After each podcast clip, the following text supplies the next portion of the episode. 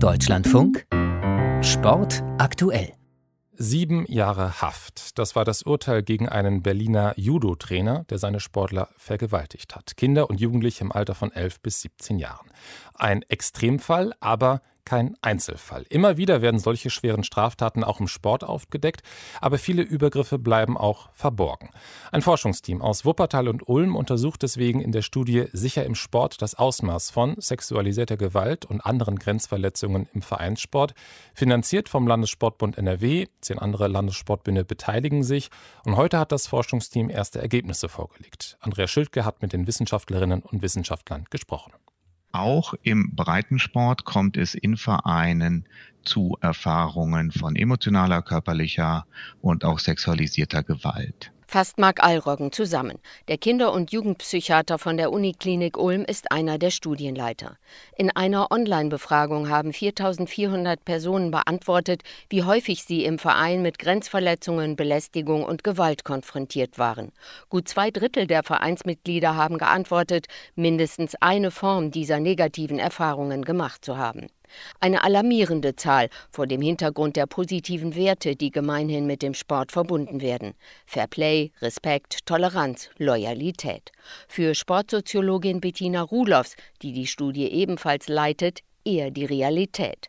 Die Befragten hätten auch außerhalb des Sports ähnliche Gewalterfahrungen gemacht. Das heißt, es gehört ein Stück weit auch zu unserem normalen Alltag offensichtlich dazu, dass wir solche negativen Erfahrungen machen. Im Vereinssport habe knapp ein Fünftel der Befragten ungewollte sexuelle Berührungen oder Handlungen erlebt.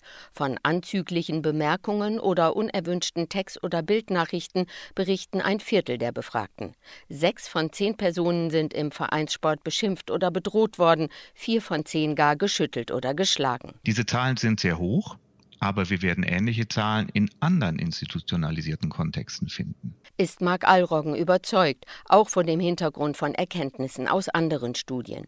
Dennoch bewertet die Mehrheit der Befragten den Vereinssport als eine gute bis sehr gute Erfahrung.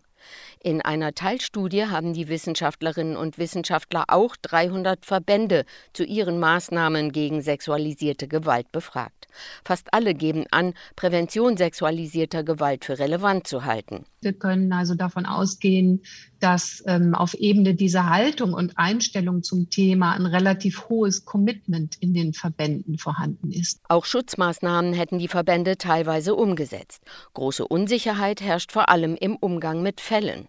Hier soll die Studie Erkenntnisse liefern, wie die Verbände mit gezielten Präventionsmaßnahmen unterstützt werden können.